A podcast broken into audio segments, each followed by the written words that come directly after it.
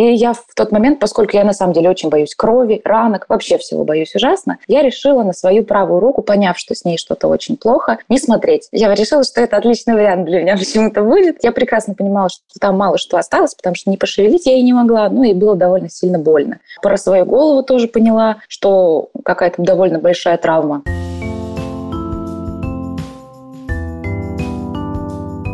Всем привет! Это подкаст «Со дна постучали». С вами Лола Сайтметова и Наташа Ямницкая. Напоминаем, что здесь мы говорим о сложных жизненных ситуациях и о тех, кто сумел справиться и принять то, что случилось. Может быть, сейчас кому-то важно услышать, что выход есть, и понять, как не сдаваться и не отчаиваться. Наши герои знают ответы на все эти вопросы. А еще мы хотим напомнить про наш телеграм-канал. Он появился этой зимой.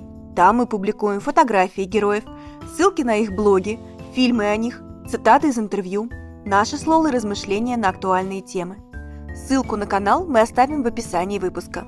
Наша героиня сегодня, Ольга Лукина, чудом осталась жива после страшной аварии. Она ехала на микроавтобусе, водитель уснул за рулем и машина перевернулась, а затем долго ехала на боку. Олину руку и волосы затянуло в разбитое окно между машиной и асфальтом. Пострадали обе руки и голова. Испугались даже врачи, которые приехали на место происшествия. В первые дни в больнице Оля пережила около 20 операций.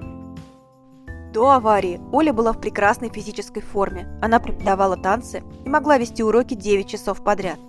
Травма привела к тому, что Оля падала в обморок, продержавшись вертикально несколько секунд.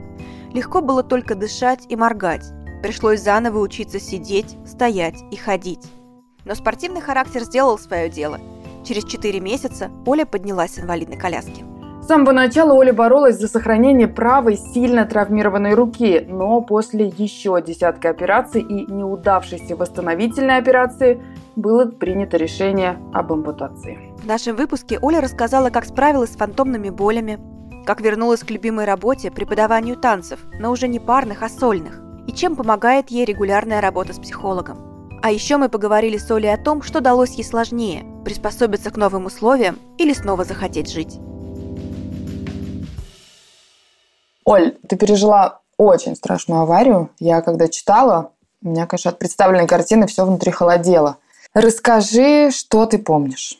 Я, на самом деле, на удивление помню вообще абсолютно все. И как я потом общалась с ребятами, пережившими тоже разные сложные случаи, оказалось, что это очень большая редкость, потому что чаще всего мозг как-то сразу обо всем забывает и предпочитает эти воспоминания как-то не хранить. У меня же, наоборот, все эти воспоминания очень живы. Я помню каждый момент аварии, потому что я находилась в сознании до самого того момента, пока меня там, не отключили каким-то специальным медикаментозным способом, а до этого я была в сознании все время. Поэтому помню аварию вообще во всех подробностях. Как ни странно, на самом деле именно это меня не очень пугает. То есть мне не очень больно об этом именно вспоминать. Когда все это произошло, меня пугала мысль о том, что же мне теперь делать дальше. Вот это наводило на меня огромный ужас, потому что я вообще не понимала, зачем я здесь. А то, что было, я могла очень даже спокойно так констатировать э, книжно каждому спрашивающему меня доктору. А что ты имеешь в виду под тем, что что тебе делать дальше? Ну, когда случилась авария, мне казалось на тот момент, что все, что в моей жизни было, вообще все. Теперь этого нет. И зачем я здесь вообще нужна, я не понимала. И было долгое время, когда мне было очень жаль, что я все еще здесь. Но это если говорить очень честно. Что ты выжила? Да, да, был долгий период, когда мне бы очень не хотелось выжить. Но это, наверное, знакомо каждому, кто попал в такую, ну, сложную ситуацию, скажем так. Я училась на дирижера всю свою сознательную жизнь, очень долгую, потому что музыканты, они на самом деле как медики учатся всю жизнь. И вся моя жизнь, в принципе, была связана с руками, потому что я где-то работала оформителем, где-то делала реквизит для сцены. Это тоже связано с моими руками. Была дирижером, играла на фортепиано, и мне казалось, что преподавала танцы, опять же, там большое количество ведения именно за руки производится. И, в общем-то, когда встал вопрос о том, что, вероятно, руку я потеряю, это, конечно, означало для меня прям вот конец всей моей очень любимой жизни. Оль, а если не будем пока еще сильно далеко вперед, скажи, вот все-таки я правильно понимаю, что в момент аварии ты была в сознании, и ты, ну вот что, о чем ты думала? Ты вообще понимала, масштаб. Я помню всю аварию от и до. А, помню, когда меня достали из-под машины. Я, да, конечно, была довольно сильно напугана. И я в тот момент, поскольку я на самом деле очень боюсь крови, ранок, вообще всего боюсь ужасно, я решила на свою правую руку, поняв, что с ней что-то очень плохо, не смотреть. Я решила, что это отличный вариант для меня почему-то будет. Я прекрасно понимала, что там мало что осталось, потому что не пошевелить я и не могла, ну и было довольно сильно больно.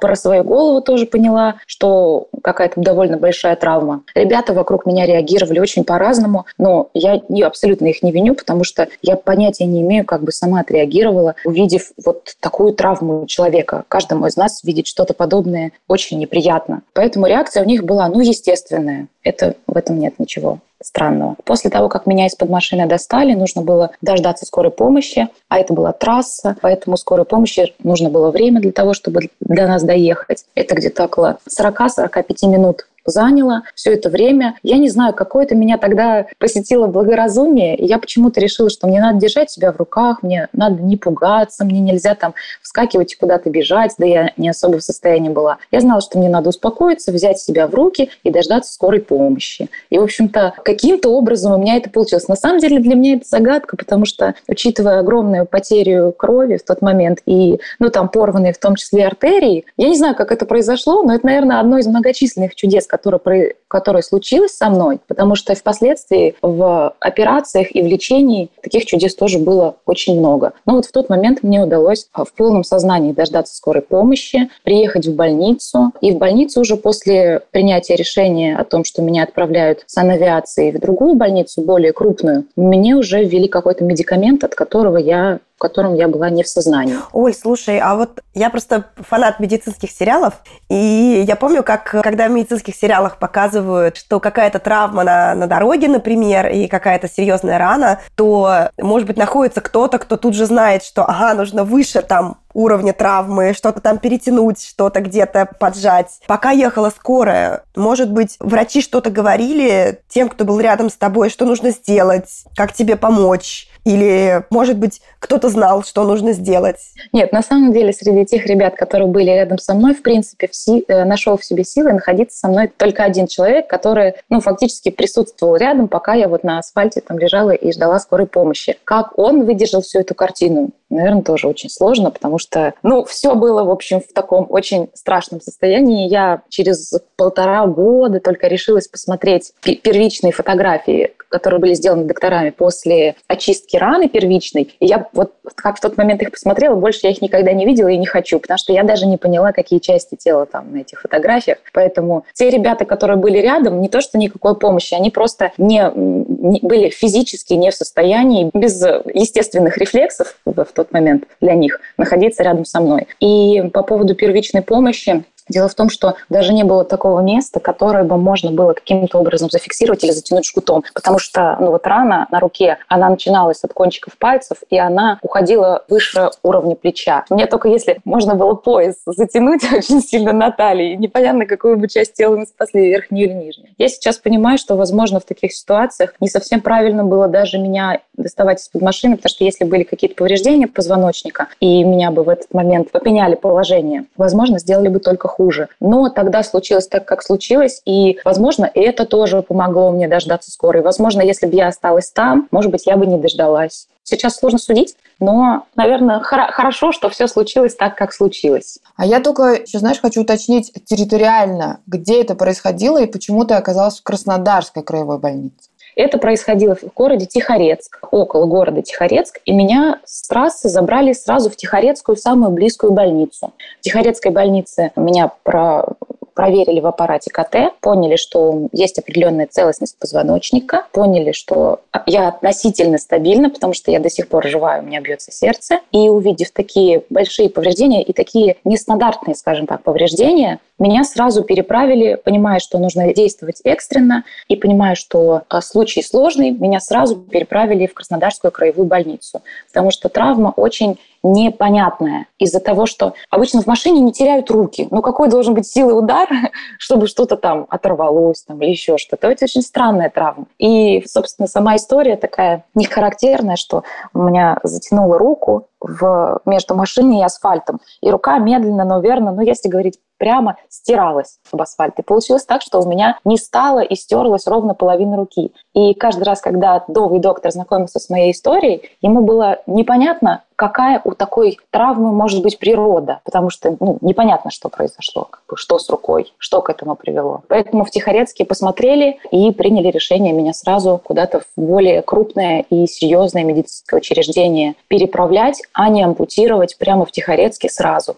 Собственно говоря, это и спасло, на самом деле, половину моей руки, которая сейчас со мной, слава богу. Потому что если бы ампутация была первичная, вероятно, остался бы, ну, может быть, плечевой сустав бы остался, и все на этом. Благодаря этому хотя бы ее до локтя, да, спасли в итоге? Даже чуточку ниже, да. Когда ты попала в Краснодарскую больницу, то там у тебя был месяц в реанимации и порядка 20 операций. Да. Скажи, а какие были прогнозы у врачей в тот момент? И что они говорили твоим родным? На самом деле, это такой очень отдельная тема, потому что мои родные выдерживали такой удар там, в больнице, которого, ну, он, наверное, равносилен тому удару, который выдерживала я, только они выдерживали информационный, а я выдерживала вот физический, скажем так, удар. И я думаю, что и половины того, что говорили доктора моим родным, я не знаю до сих пор, потому что им нужно было со всей этой информацией справиться. Более того, принять огромное количество решений касательно того, где меня оставлять, вести ли меня куда-то, увозить ли меня в Европу, транспортабельно ли я, можно ли меня оставить здесь, принимать ли нам эту операцию. Потому что многие говорили, что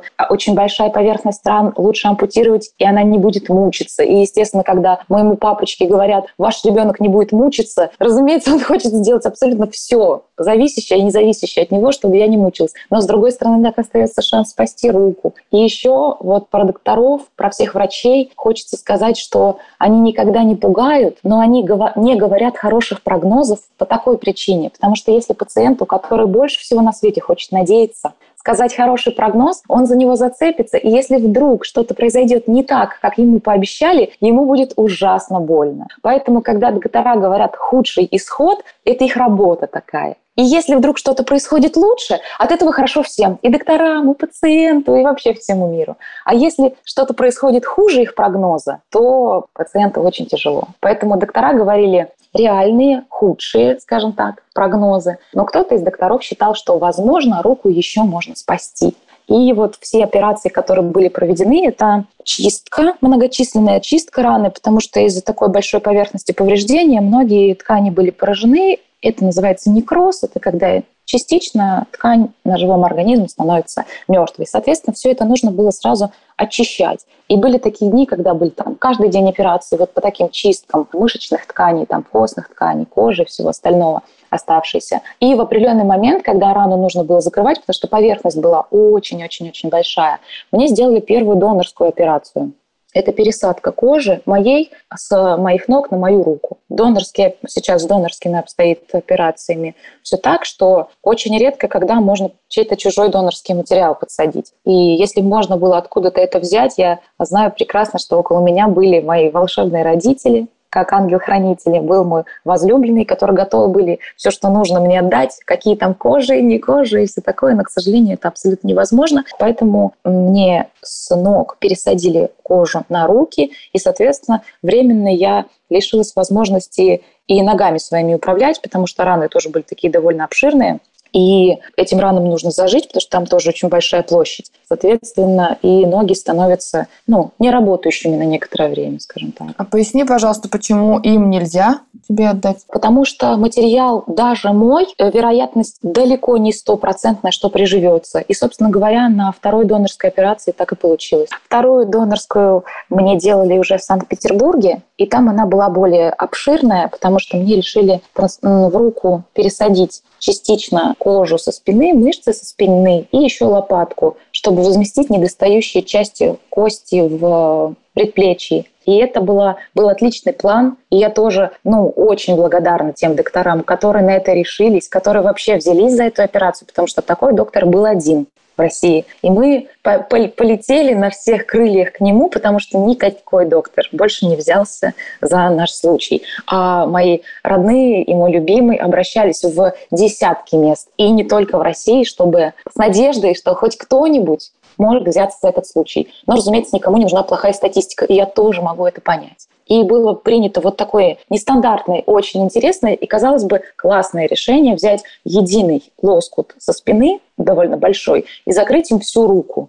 И, собственно, операция состоялась. Мне пересадили еще немножко кожи с ног, мне пересадили большой фрагмент спины на руку, и мы очень ждали, что все это произойдет, что все приживется, но, к сожалению, по воле случая моя спина на моей руке не прижилась и пришлось ее удалять. И, получается, я потеряла и спину, ну, довольно большой фрагмент, это тоже. На первых этапах было болезненно. Сейчас я не чувствую этого. Сейчас у меня просто есть такой шрам огромный-огромный, который мне об этом напоминает. Но дискомфорта в жизни из-за этого шрама я не испытываю никакого. Тогда это было здоровским решением, это, к сожалению, не сработало. Но предугадать этого было невозможно. Здорово, что мы попробовали. Но это был, наверное, как раз последний мой шаг – на пути к спасению руки, потому что шаг был сложный, тяжело было восстанавливаться, большие потери, потому что донорские ткани, если они не приживаются, разумеется, обратно их приделать никак нельзя. И поэтому все эти ткани просто, ну, просто срезаются в лоток, и, и все. И ты это все видишь. Но это странное ощущение, если честно. И поэтому жертвовать еще чем-то, все, что у меня осталось на тот момент, это живот, ну, то есть передняя часть живота, там, где пресс, и икры у меня еще целые. И, собственно говоря, частично пересаживать еще на руку живот, тоже с какой-то долей вероятности, что он, возможно, приживется, я уже не стала. А поясни, пожалуйста, вы пытались спасти всю руку, правильно? Такими операциями? Э, мы пытались спасти, да, всю руку, хотя бы предплечье, то есть как можно большую площадь спасенной руки хотелось продлить. Потому что сначала казалось, что нельзя спасти. А, это, это включало в себя кисть? Или кисти не было уже в тот момент? Кисть была, и вообще вся рука была, ну вот только наполовину как будто бы снята. То есть вся та часть ладонь и внутренняя сторона руки, она была со мной. Более того, она была чувствительна, в ней все сохранилось. То есть я могла гладить себя по ладошке и абсолютно ее ощущать. То есть вот с одной стороны у меня была абсолютно целая рука. И, возможно, именно это, именно благодаря этому доктора не решили первично ампутировать сразу все, потому что они увидели определенную площадь и поняли, что ой, а здесь-то живо, а тут-то, может быть, еще можно побороться. И вот эта часть оставшейся руки, она со мной до сих пор, потому что доктора, опять же, потрясающе придумали такую удивительную схему, когда они закроют мне недостающую часть руки, оставшейся частью руки. И получилось, что моя ладошка, она со мной до сих пор. То есть мою ладошку немножко ну, перекроили, скажем так, нашили на локоть, на котором кожи и мышц не было. И получается, что у меня теперь ладошка на локте, и когда я пальчиком прикасаюсь к своему локтю, я чувствую, как прикасаюсь к своей ладони. Так что она со мной до сих пор даже. Удивительно. Слушай, а я верно понимаю, что это какой-то ну, в смысле, таких операций не так много делают, поэтому таких врачей тоже мало. Правильно? Да. Вот еще ты говорил про плохую статистику. Ты имеешь в виду, что исход был, ну вот, не прижилось. Это плохая статистика? Это такой скелет в шкафу у доктора. Я, я больше чем уверена, что они расстроены были в тот момент, когда не получилось. Со своего места совершенно не меньше, чем я. Это был уникальный случай. И вообще, в принципе, по большому счету, большинство операций, оно уникально. Особенно таких и доктора каждый раз, ну, за исключением каких-то таких рядовых операций, которые они проводят каждый день, каждый раз они придумывают все заново. То есть такой истории нет в учебниках, она не написана нигде, никто не, не знал, наверное, такого случая, когда вот есть ровно половина руки, а почему бы ее не нашить на вторую половину, чтобы закрыть? Ну, то есть это все придумано было теми докторами, самоотверженными, находчивыми, которые в тот момент согласились со мной работать. И это очень странно выглядит, это очень странно работает, но тем не менее вот это со мной, а значит это лучший исход, который мог быть. Но, с другой стороны, эти доктора после этого могут поэтому научную работу написать какую-нибудь, кандидатскую защитить. Ну, Например.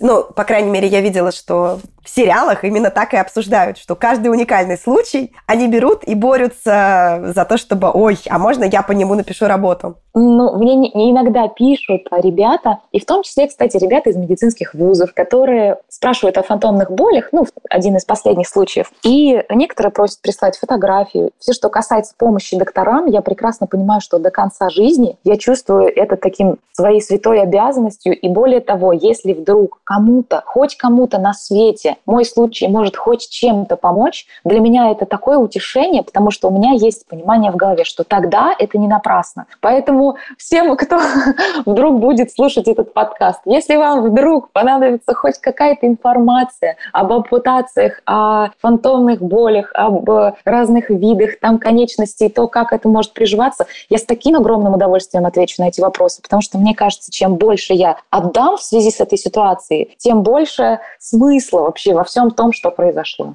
Оля, можно еще уточнить? Ты говоришь, что вы думали про заграницу, родственники твои думали, про ну, какие-то варианты. Почему вы не стали думать про заграницу и почему стали искать в России? На самом деле, на первых этапах все дело было исключительно в том, что меня сложно транспортировать. И я должна была в достаточной степени окрепнуть, чтобы как минимум научиться сидеть. Это сейчас звучит ну, немножко так абсурдно, потому что я пока была здоровым человеком, для меня не представляло никакой сложности сидеть. Но проведя такое долгое время в реанимации, я поняла, что научиться сидеть это оказывается очень сложно. Сложнее, чем что-либо, что я сейчас могу себе представить. И нужно было время просто для того, чтобы чуть-чуть меня вертикализировать. И как только получилось меня вертикализировать, мы сразу же полетели в Москву, сюда, в Вишневского, для того, чтобы здесь приехать к доктору. На тот момент, когда нас принимал доктор в Вишневского, никто не соглашался меня брать потому что казалось, что это ткани, которые просто на проц... в процессе отмирания. То есть месяц-два. Ну, во-первых, был большой вопрос, буду ли я жива, а второй вопрос, что останется от моей руки. Потому что если сейчас она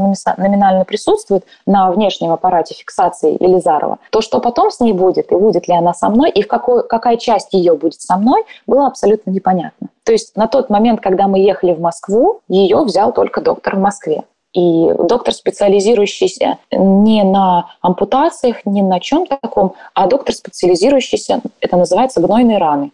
И, собственно, он взял этот случай, потому что у него колоссальный опыт, и он понимал, что, возможно, он вычистить эту рану сможет. Рану такого объема с такими фрагментами там, мышц, костей и всего остального оставшегося, что было в полном беспорядке. И в Москве, если я не ошибаюсь, около месяца или полутора месяцев мне сделали парочку операций э, таких полноценных с наркозом, одна из которых была как по извлечению аппарата Елизарова. Все остальные операции это были скорее такие перевязки и чистки, когда рану так методично, постоянно просто вычищали от того, что уже не нужно, в том числе от той кожи, которую мне пересадили с ног. Потому что, вопреки всеобщим заблуждениям, кожа, которую пересаживают откуда-то, она не прирастает и не остается кожей там с ног на руке. Она просто закрывает, как такой естественный натуральный бинт, большую поверхность раны и позволяет вот в этой естественной среде коже регенерироваться.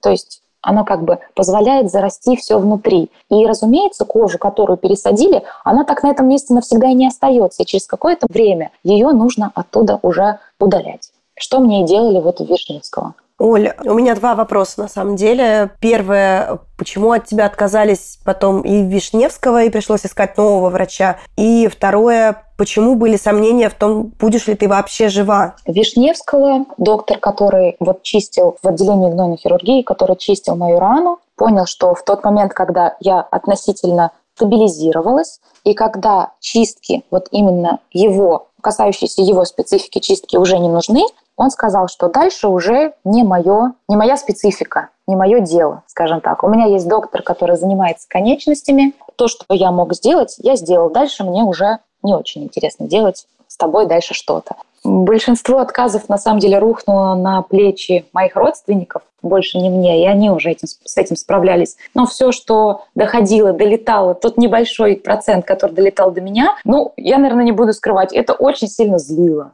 потому что для, для меня это была огромная надежда. Разумеется, я самые прекрасные себе придумывала исходы этой ситуации, но когда доктор в очередной раз говорил, все, я теперь больше ничего с этим делать не буду, ищите другого доктора. Моя миссия закончена, больше я с вами дела не имею. Конечно, это очень вызывало большое негодование, раздражение, злость. Ну, но в случае с доктором из Вишневского была, была какая-то альтернатива. То есть он в каком-то смысле передал мою руку из рук в руки другому специалисту, который был готов за это взяться. То есть если бы нас отдали в никуда, было бы, конечно, гораздо сложнее.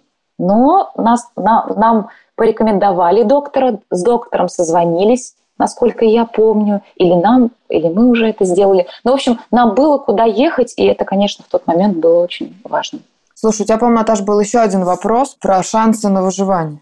Это на самом деле связано с некрозами, это связано с открытыми фрагментами костей и мышц, которые по-прежнему были в открытом состоянии. Это было связано с открытой черепно-мозговой травмой, это было связано с большими повреждениями руки. Ну, то есть для того, чтобы стабилизировать полностью состояние, нужно исключить развивающийся некроз. То есть отмирающие клетки ткани, они всегда угрожают. Даже если там некроз мизинца, его нужно ампутировать сразу молниеносно для того, чтобы он весь остальной организм не смог ну, как бы заразить, отравить. И поэтому, когда некроз такой большой части тканей, которые еще и как каким-то образом прогрессируют, то это, конечно, очень э, докторов беспокоит, разумеется. И надо сказать, что еще разные ткани ведут себя очень по-разному. И вот, например, мышцы определяются всем, живые они или мертвые, очень быстро. И по ней это можно очень легко понять. А вот, например, кости, для того, чтобы определиться самой кости, понять, где ее живой фрагмент, а где мертвый, нужно очень большое количество времени. То есть кости нужно больше месяца для того, чтобы мертвую часть она самостоятельно от себя отделила, а живую часть она себе оставила. И это на самом деле удивительный процесс такой. И вообще одна из потрясающих вещей, с которым я благодаря этой ситуации познакомилась, что наш организм самостоятельно отделяет и самостоятельно выводит а, омертвевшие частички. Ну, то есть это фактически происходит так. Есть кость, какая-то часть этой кости мертва, организм ее отделяет и выводит наружу. И получается, что на поверхности там мышцы или кожи появляется маленький кусочек кости. И организм тебе такой говорит, вот это мне уже не нужно, бери. И ты такой, угу, и убираешь. То есть это, это какая-то удивительная, потрясающая штука. И кости нужно очень много времени, чтобы определиться. И в том числе с головой, с операциями на голове мы ждали до того момента, пока вся мертвая часть кости уйдет, потому что ее закрывать живыми тканями нельзя. Останется только живая часть кости, и вот на эту живую уже можно производить всякие разные операции. Слушай, а вот все-таки все эти перемещение больницы, ты же потом в Питере еще оказалась, да? Да. Даже если мы говорим, что какие-то операции делаются за счет государства, все-таки там э, требуются деньги на передвижение, на то, чтобы где-то жили близкие, а, и это не один день. Как вы справлялись финансово? На самом деле были в семье какие-то накопления, были, была помощь, и о помощи мы попросили далеко не сразу, потому что это вообще не то, о чем мы думали, если честно, первоочередно. Но впоследствии мой коллектив, в котором я работаю еще, тоже объявил небольшой сбор. И это все происходило. Я абсолютно об этом не знала, потому что у меня были совсем какие-то другие задачи и в реанимации, и в больницах. Вот. Но поступали деньги разной величины. И это очень помогало нам оставаться на плаву, потому что на этот ну, почти что год, и мама, и папа фактически на работу не ходили. И возлюбленные тоже, потому что они сменяли друг друга в больницах, находясь рядом со мной, потому что в какой-то момент я стала уже достаточно активной, например, могла сама есть. Но это далеко не сразу, к сожалению, было. Поэтому родители находились со мной ежесекундно, потому что я просыпалась утром, все, что я могла сделать сама, это открыть глаза. А, например, поднять мне кровать для того, чтобы я чуть-чуть как будто бы присела, я уже не могла сама. Поэтому, ну, такое ощущение беспомощности странное, когда я открываю глаза, и мне нужен кто-то, кто поможет мне, типа, сесть а без него я не сяду.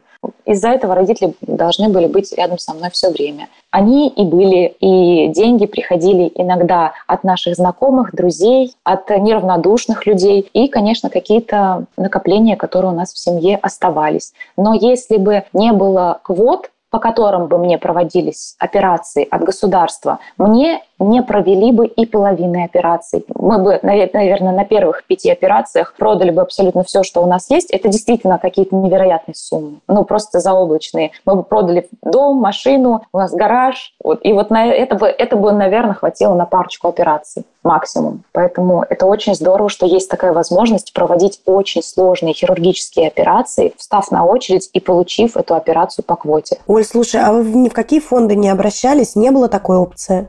Фонды нет. С фондами ни разу дела не имели.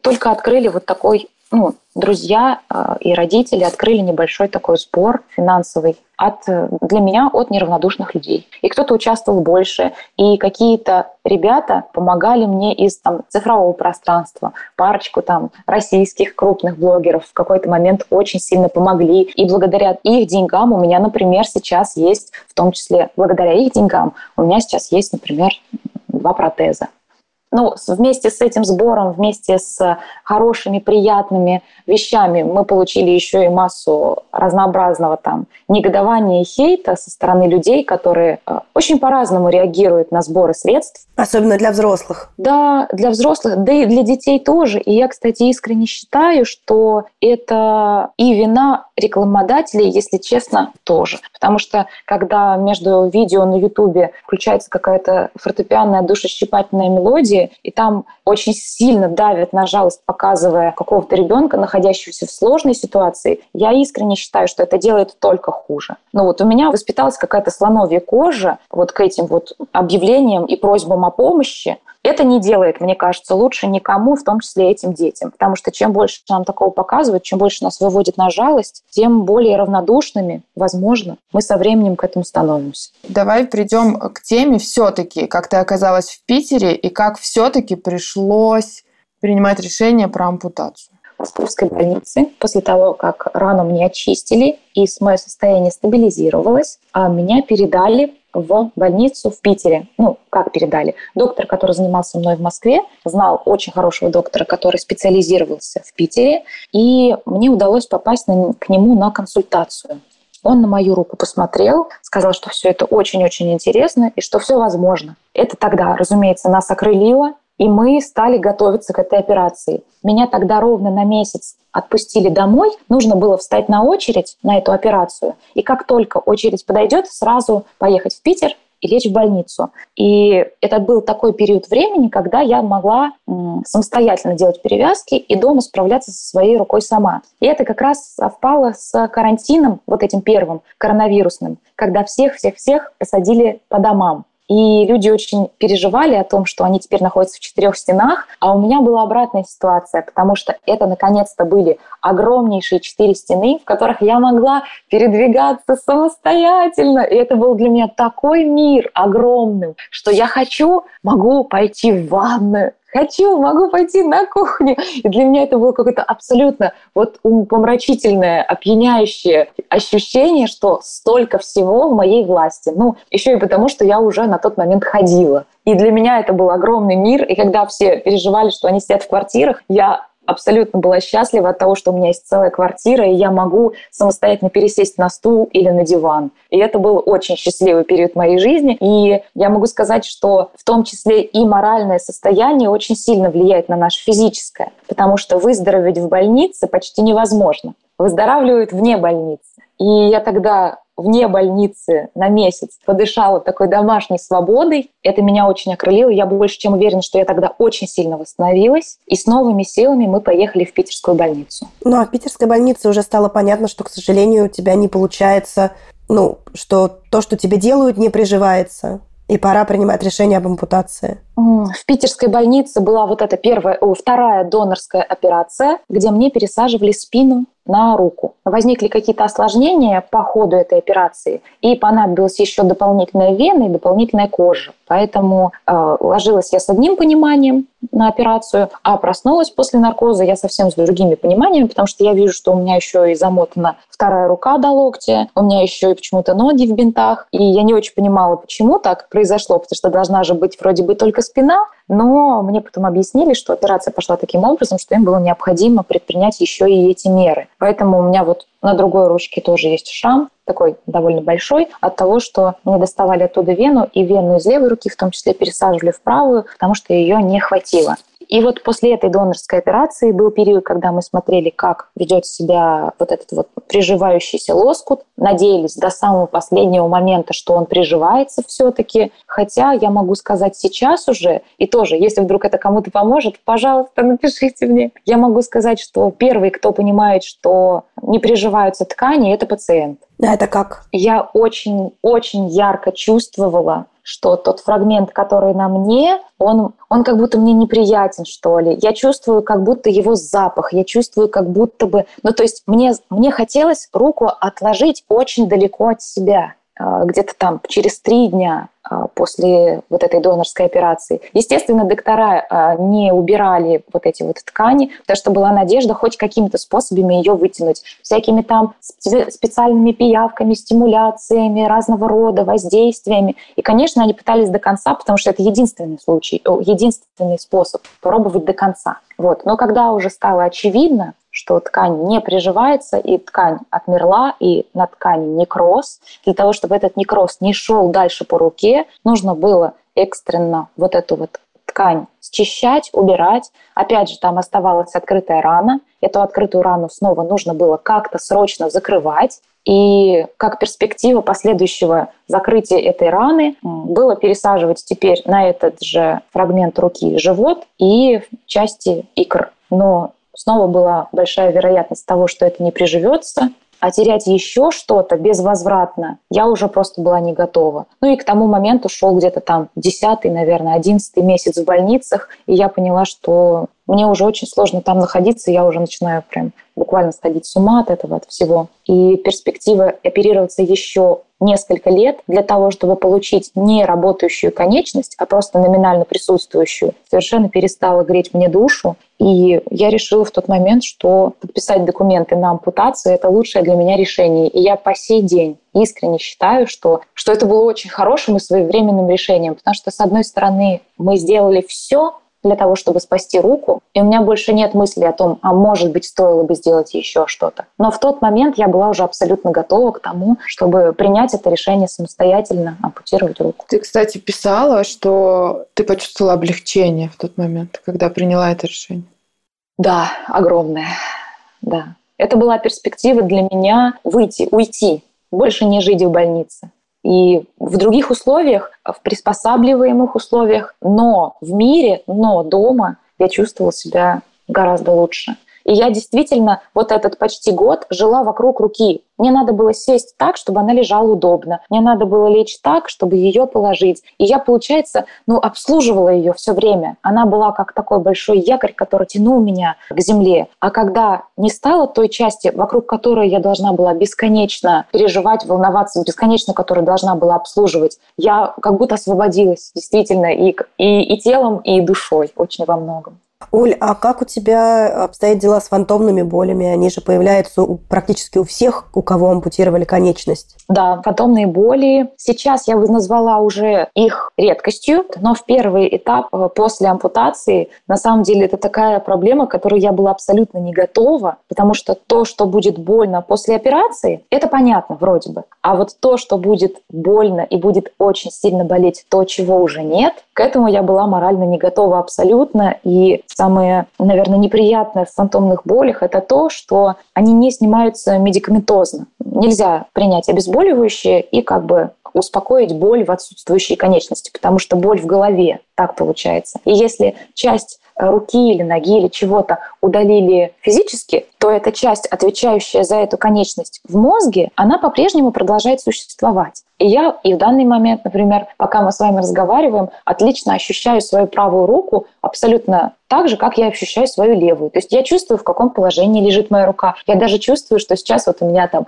мизинец в определенном положении лежит, хотя мизинца на нет уже довольно долгое время. То есть ощущение руки осталось. Но главное, что прошли вот эти самые острый период первых фантомных болей, потому что фантомные боли – это больнее, чем боли любые. Чем боли после операции, чем боли во время аварий, фантомы еще больнее. и бороться с ними сложнее. Потому что если при обыкновенной боли можно какое-то дать огромное количество какого-нибудь опиоида, чтобы ну, затуманить рассудок и немножечко отдохнуть от этой боли, то при фантомных болях это, к сожалению, не работает. Слушай, а как ты справлялась с ними? О, рядом со мной был специалист в этой сфере, удивительная женщина, и я без, без какой-то... Хотя нет, наверное, я с определенным, возможно, скептицизмом пошла на первый прием, но это, возможно, могло бы мне помочь. Поэтому я захотела туда пойти. И я работала со специалистом, который очень много лет изучает фантомные боли. И у нас были такие приемы, которые были вроде бы и не совсем психологические, вроде бы и не совсем физиотерапия, что-то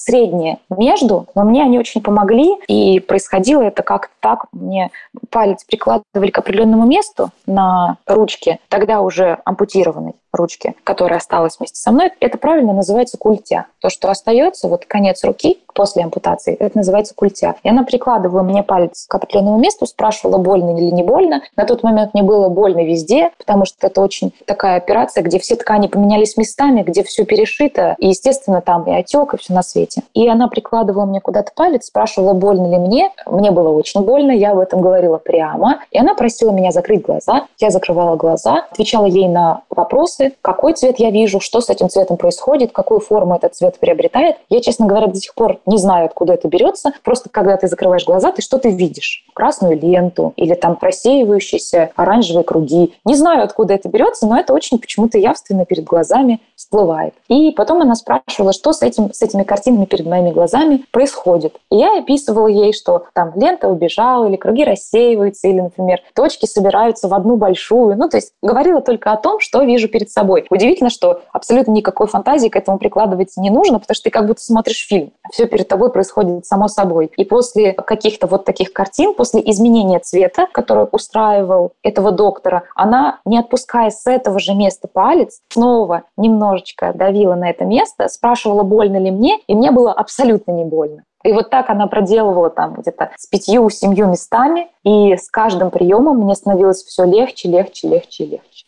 Мне кажется, это какая-то работа с сознанием. Возможно, но самое потрясающее, что это очень сильно помогает. Очень сильно. И меня в тот момент от фантомных болей спасло, потому что, ну, это очень сильные боли, их э, недооценивать нельзя. И мне бы хотелось, возможно, чтобы, может быть, как-то к этому готовили, до операции, возможно. Или мне бы хотелось искренне, чтобы каждый человек, переживший ампутацию, имел возможность с таким потрясающим специалистом поработать, потому что это действительно спасение потому что непонятно абсолютно, как с этими болями справляться. Они застают врасплох очень неожиданно. То есть она может там ударом молотком как будто бы по конечности, которой нет, разбудить в 3 часа ночи, и ты можешь вскочить и кричать от этого. Ты можешь смотреть, если находишься дома, любимый фильм, пить чай, и вот ничего не предвещает беды, и вдруг эта боль вот накатывает таким сильным потоком, что с ней справиться абсолютно никак невозможно. Поэтому хотелось бы, чтобы была какая-то помощь каждому пережившему ампутацию вот именно с, с тем, чтобы справиться с фантомными болями, потому что это очень тяжело.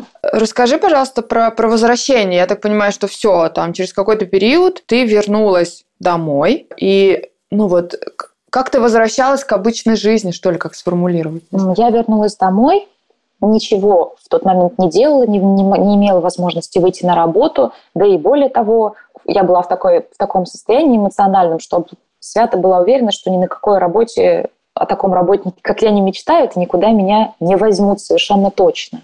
И был период, который лег полностью на плечи моего возлюбленного, потому что в этот период я себе абсолютно не нравилась. Все, что произошло со мной, мне казалось концом света, и я не готова была ничего делать, что делала раньше. И с одной стороны, мне ампутировали руку, и мне стало легче, а с другой стороны, появились какие-то новые проблемы, связанные с вопросом, а дальше-то что? И что дальше, мне было абсолютно непонятно. Вот это меня очень сильно пугало. Я сейчас работаю по-прежнему, продолжаю работать с психологом, и это мне очень сильно помогло. Первый прием у меня был даже тогда, когда мне еще не ампутировали руку. Это было по видеосвязи, но это один из пяти, наверное, психологов, с которым я до сих пор продолжаю работать. В общем, сейчас я работаю с психологом, и в том числе благодаря ей я поняла, что на этом не заканчивается жизнь, что можно найти миллион способов реализоваться и так. И более того, я понимаю, что у меня далеко не самый плохой случай. И все, что во мне было тогда ценного, во мне до сих пор есть. Во мне все осталось, все мои знания, умения, навыки со мной по-прежнему. Но мне понадобилось довольно большое количество времени для того, чтобы это понять. Потому что в тот момент мне казалось, что у меня больше нет ничего, я никому не могу пригодиться, и себе я тоже была не очень нужна. Это вот если прям максимально честно. Оль, слушай, а вот на пути к принятию ситуации, как ты считаешь, ты в каком этапе застревала сильнее Отрицание, гнев, торг, депрессия. Э, кстати, про отрицание это так странно, потому что кажется, что отрицать очевидную ситуацию может только человек, который находится не в своем уме. Мне это казалось всегда. Но пережив такую ситуацию, это потрясающе. Я очень долгое время находилась, первый период, в отрицании. То есть фактически, наверное, первый месяц, можно сказать, и мне казалось, что я все, я усвоила урок, я все поняла, все это очень тяжело, все, мне пора просыпаться. Ну, сейчас, сейчас что-то произойдет, и я вернусь обратно. Я проснусь тем утром. Я, ну, я получила свои знания, получила свой опыт. Ну, как бы этому сну пора заканчиваться. И я просто ждала, пока я проснусь. То есть это очень странно. Хотя я все прекрасно понимала, но отрицание это, это действительно тот этап, который есть, который абсурден, но который очень яркий. Я, я ждала, пока я проснусь. Я ждала, пока все это отменится, пока я перенесусь обратно, и все будет как прежде.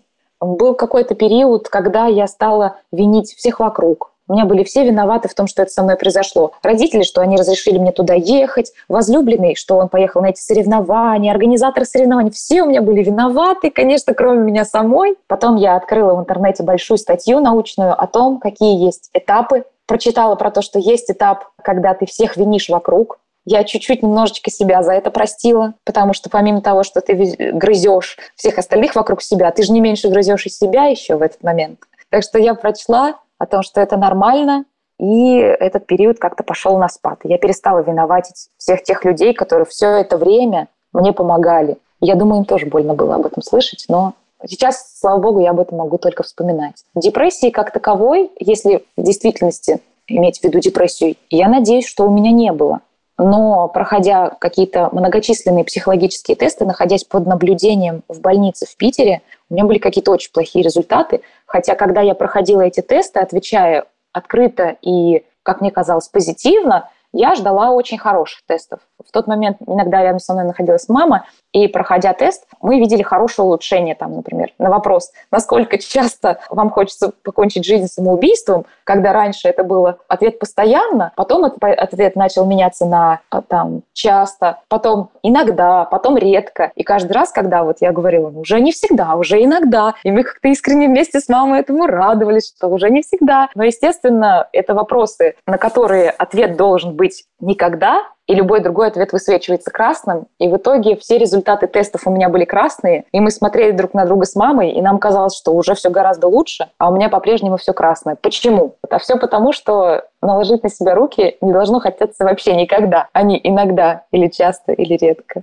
А скажи, пожалуйста, а с молодым человеком вы обсуждали вообще ваше будущее, учитывая, что ты говоришь, что ты себе не нравилась, ты с трудом вообще приняла себя, ты не знала, какое у тебя будущее. Как-то с ним ты обсуждала, ну, что это может отразиться на отношениях, что партнер это может напугать? Конечно. И, да и в первый период, как только это произошло, мы понимали, что теперь все будет по-другому, и родители мои понимали, и я тоже понимала очень хорошо. Поэтому еще в реанимации у нас э, состоялся такой разговор, когда я сказала, что я пойму любое твое решение. Если даже твое решение сейчас будет оставить все как есть и уйти, я буду его понимать. Не то, что не, не принесет мне боли, конечно, принесет и очень много, но я это решение понимаю. И потом я узнала, что и папа мой тоже разговаривал об этом с моим возлюбленным и говорил о том, что я очень благодарен тебе за все то, что ты сделал, за то, что ты здесь, за то, что ты довез, за то, что ты помог, за то, что ты поддерживаешь. Но если вдруг тебе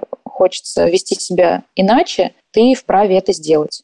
Но мой возлюбленный, а в нынешнем времени уже и муж, кивнул, сказал спасибо, хорошо, что вы мне об этом сказали, мое решение не меняется, и оно не поменялось вот до сих пор. Он все это время был рядом со мной, и он помог мне вернуться в то состояние, в котором я нахожусь сейчас и в котором я находилась до аварии. Когда я понимаю, что вне зависимости от количества конечностей, я ценна, важна, я много что умею, и я во многих вещах уникальна и ценна. Во многом это сейчас я понимаю благодаря ему, потому что он не переставал мне это повторять. Он мне повторял это даже в те моменты, когда я в это не верила. Более того, иногда, когда он повторял мне это, мне это казалось настолько абсурдным, что я на него злилась. Потому что когда он говорит, ты такая красивая, а я совсем не чувствую себя красивой, мне даже кажется, что как будто бы он уже издевается надо мной. Ну, то есть, ну, не, это, это не так, зачем ты мне это говоришь? Но, тем не менее, повторяя, повторяя, повторяя это изо дня в день, он смог убедить меня в этом. Я в это сейчас верю. Я так сейчас сама считаю. Скажи, а в какой момент тебе показалось, что все-таки ты видишь свет в конце тоннеля? Это часто очень мне ярко светило после моих бесед с психологом. Потом какое-то возвращалось благоразумие, когда мне начинало хотеться чем-то заниматься. Хотелось заниматься теми вещами, которыми я занималась до. Каким-то творчеством. У меня в голове возникали какие-то идеи. Я думала о том, что, возможно, я смогу составить какое-то небольшое выступление и с ним выступить на своей аудитории, там, предположим, с одаренными старшеклассниками, с которыми мы с коллективом работаем каждое лето. И меня эта идея тоже вдохновляла, что я могу кому-то о своем опыте рассказать. Возможно, это кому-то поможет. И вот именно такие маленькие проблески возвращали меня к жизни. Мне казалось, что я еще что-то здесь могу сделать. А ты, кстати, я правильно понимаю, ты же вернулась к танцам и стала вести индивидуальные уроки? Да, да. Как ты к этому вообще пришла? Ты, я так понимаю, сталкивалась и с негативом в том числе? Да, я по-прежнему продолжаю сталкиваться с негативом, и это не всегда касается танцев, а вообще, в принципе, касается протеза. К танцам я пришла, вернулась не сразу, потому что мне казалась эта идея совсем абсурдной. Как можно вести за протез, который там никак не гнется? Да и вообще, в принципе, кто пойдет танцевать к человеку без руки? И как, зачем я нужна своему партнеру, который, кстати, тоже очень долго ходил ко мне в больницу, очень надеялся, что все решится самым лучшим путем. Мне казалось, что я такая никому не буду нужна. Но танцы — это моя очень большая любовь, Поэтому танцевать дома я продолжала всегда. Не то чтобы прямо перед зеркалом, но вот как-то сама двигалась, потому что я искренне это люблю, и в том числе и это меня как-то очень вылечило. И в определенный момент сначала мы начали танцевать с моим возлюбленным просто дома, вдвоем. Тогда у меня еще даже протеза не было. Потом я начала уже мимо, проходя мимо зеркала, немножко иногда на себя оборачиваться и пробовать танцевать перед ним. И потихоньку-потихоньку вернулась в то состояние, когда я танцую, я даже себе нравлюсь. И я тогда попробовала собрать на только на несколько занятий начинающую группу, считая, что ничего, кроме основы основ, я дать не могу. Никто не захочет ничему у меня учиться. А в том направлении танцев, которое я преподаю сейчас, базовый шаг в ногах. я подумала, что ноги-то у меня в порядке, и корректно объяснить правильно базовый шаг и работу, там, предположим, бедра девчонкам я смогу. Поэтому я соберу небольшую группу буквально на три занятия, расскажу им, как ходить базовый шаг, а потом уже пущу, пущу их к нормальному преподавателю, чтобы они уже научились красиво танцевать. Но благодаря, во многом благодаря той группе, моей самой первой, я поняла, что что девушки не хотели уходить, что им достаточно, что им интересно учиться именно у меня. Опять же, обсудила это с близкими мне людьми и поняла, что, а может быть, можно и дальше, а может быть, можно и не только начинающую группу, а может быть, не так уж сильно это мешает. Теперь я вижу огромное количество элементов, которые я могу показать правой рукой, а если какой-то из элементов правой рукой настолько гибко, насколько мне бы хотелось, я показать не могу, я разворачиваюсь к девочкам лицом и показываю то, что должна делать их правая рука левой рукой. И они без малейших проблем повторяют за мной то, чего я хочу. И я абсолютно довольна результатом. То есть я поняла, что решать технические моменты, как именно показать движение, как именно в быте, чистить картошку, как именно одной рукой орудовать какими-то вещами, это в действительности не проблема. Самая большая проблема – морально разрешить себе дальше все это делать. А технические моменты – это уже такая ерунда, которая решаются абсолютно просто. Я не знаю сейчас вещи, которые бы я не могла сделать одной рукой. Оля, а как тебя твоя травма изменила, ну, в целом, наверное? Я помню, что ты писала, что у тебя очень поменялся взгляд на мир после нее.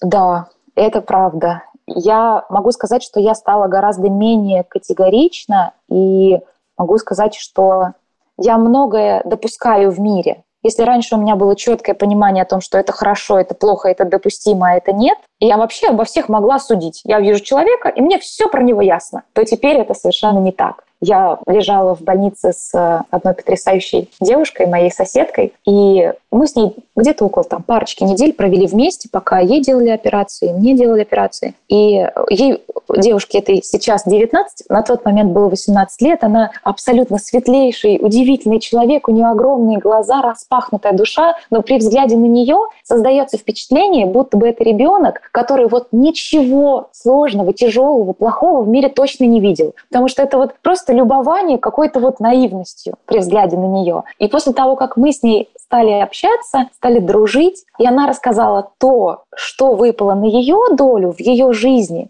это настолько поменяло вообще всю мою уверенность о том, что я что-то о ком-то знаю, что сейчас, встретив любого человека, я вообще не тороплюсь судить о нем. Ни по каким признакам. Потому что я прекрасно понимаю, что мы в действительности не знаем о человеке, который приходит в нашу жизнь, ничего. И сделать эти выводы мы не можем ни по каким признакам. Можно просто ну, существовать и наслаждаться общением около тебя. Но делать выводы — это очень-очень глупо. Поэтому могу сказать, что я стала менее категоричной и менее умной в своих однозначных прямолинейных суждениях. И еще я после аварии волновалась, что я стану гораздо более черствой к проблемам и к переживаниям остальных людей. Потому что мне казалось, что после моей травмы, такой серьезной, большой, все остальные проблемы, с которыми сталкиваются люди вокруг меня, будут казаться мне глупыми, неважными, ничтожными. И я очень боялась вот этой черствости. Но когда ко мне еще в больницу приехала одна моя подруга, приехала меня навестить, но я вижу, что у нее что-то, она хоть и хочет меня поддержать, но у нее что-то в душе не так. И я спросила, в чем дело, почему, ну, что тебя тревожит? И она рассказала о том, что она рассталась с молодым человеком. И мне стало настолько больно и настолько жаль. И я,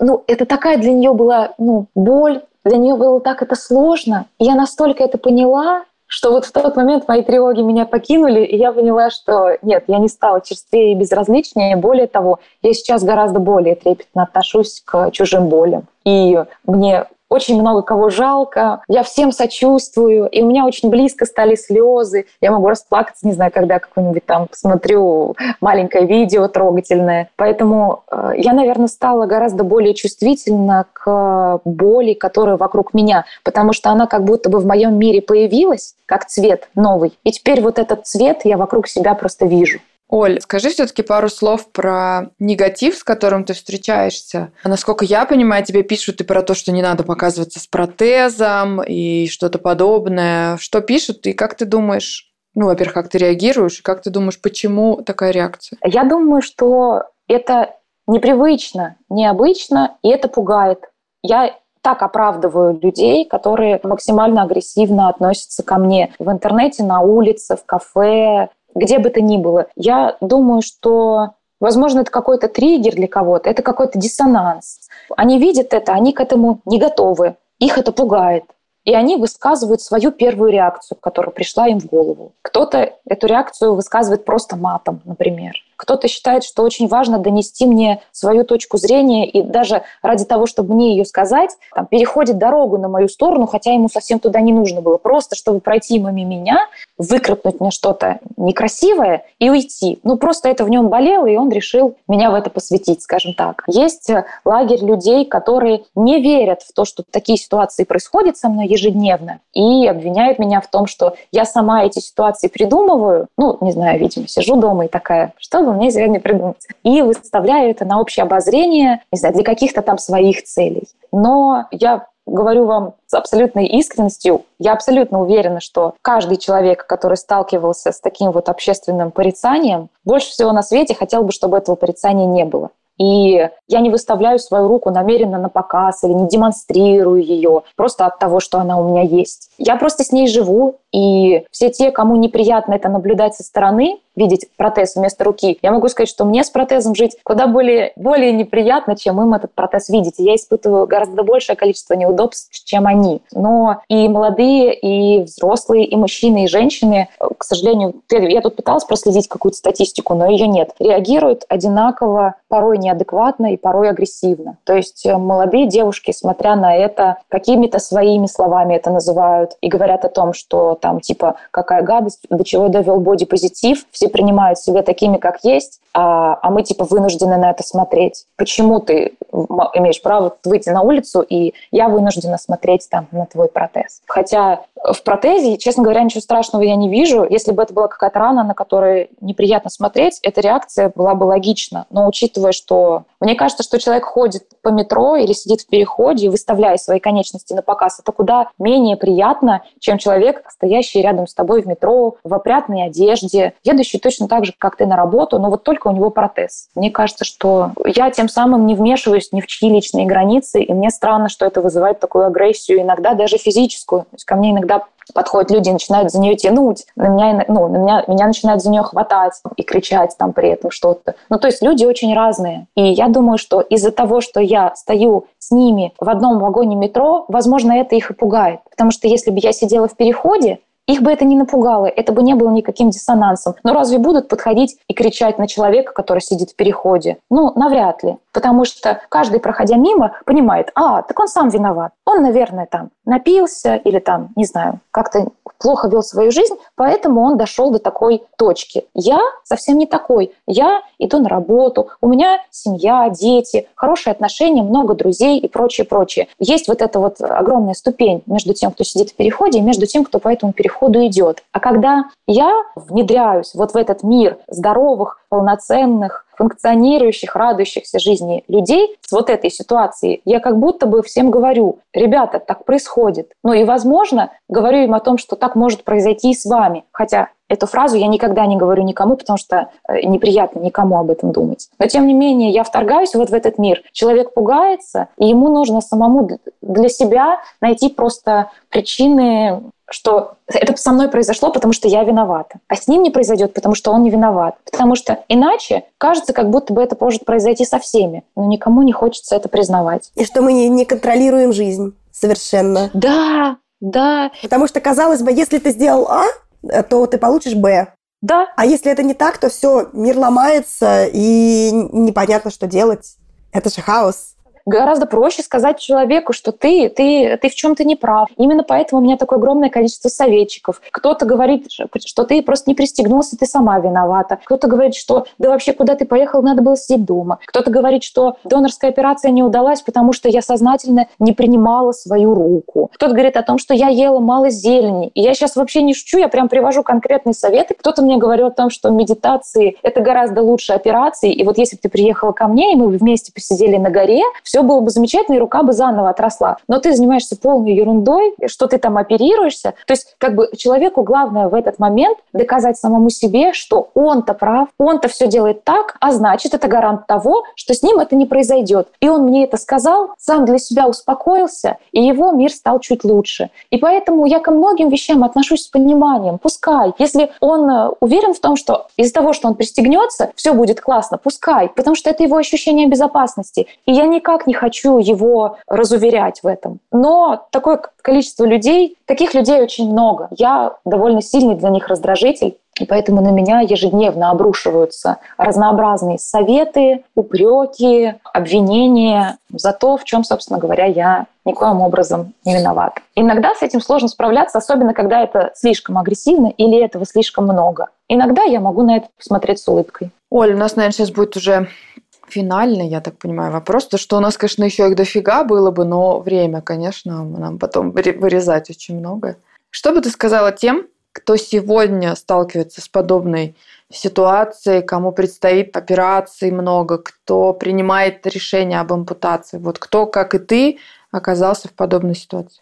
Я думаю, что решение об ампутации стоит принимать только полностью уверенным в том, что ты хочешь этого, потому что шага назад не существует. И все те люди, кто принимают решение об ампутации сознательно, я не говорю про первичные ампутации, когда человек вне сознания находится, я хочу, чтобы каждый человек, наверное, пришел к этому решению осознанно и твердо. Именно тогда это будет первым шагом на пути к новой классной свободной жизни. И мне хотелось бы, чтобы люди, сталкивающиеся с этим, каким-то образом находили, видели, понимали, читали, смотрели о тех людях, которые это пережили и по-прежнему продолжают жить полноценно. Я, когда увидела фотографию на презентации протеза, лежа еще в больнице, молодых ребят, их там был, наверное, человек 15, и они все были без рук, для меня это был какой-то разрыв шаблона. Я тогда очень радостно и очень долго рыдала, если честно, просто потому что я увидела, что такие люди есть. Сейчас это кажется странным, ну, конечно, есть люди без рук, ну что за ерунда. Но тогда мне увидеть живое подтверждение того, что люди с этим живут, было настолько настолько, настолько приятно, настолько оно меня вдохновило, настолько оно мне дало сил, как никакая другая информация. Поэтому я считаю, что здорово, что есть люди, в том числе в пространстве интернета, которые об этом говорят спокойно, которые не боятся выложить фотографию с протезом. Я знаю, чего им стоит каждый день читать комментарии «спрячь руку», «засунь в рукав», какая-то бестолковая, бесстыжая. Но, тем не менее, они делают это раз за разом, не демонстрируя и не выставляя на показ и не упрекая никого этим, но давая людям вокруг знать, что так бывает, что так тоже происходит и так можно жить. Я думаю, что любой человек, столкнувшийся с ампутацией, должен найти несколько для себя таких примеров, не в смысле примеров для подражания, а примеров людей, которые могут продолжать с этим дальше жить. Потому что меня в тот период это очень вдохновило. Мы говорили с Солей в декабре 2021 года. Она продолжает преподавать сольные танцы. Сегодня ее миссия – помочь ученицам увидеть в себе красоту, даже если пока они ее не замечают. Для Ольги однажды эту работу проделали родные люди, благодаря им она ожила. Сейчас Оле хочется сделать то же самое для окружающих. А это подкаст «Со дна постучали». С вами были Наташа Ямницкая и Лола Сайдметова. Спасибо, что вы с нами. Услышимся через неделю.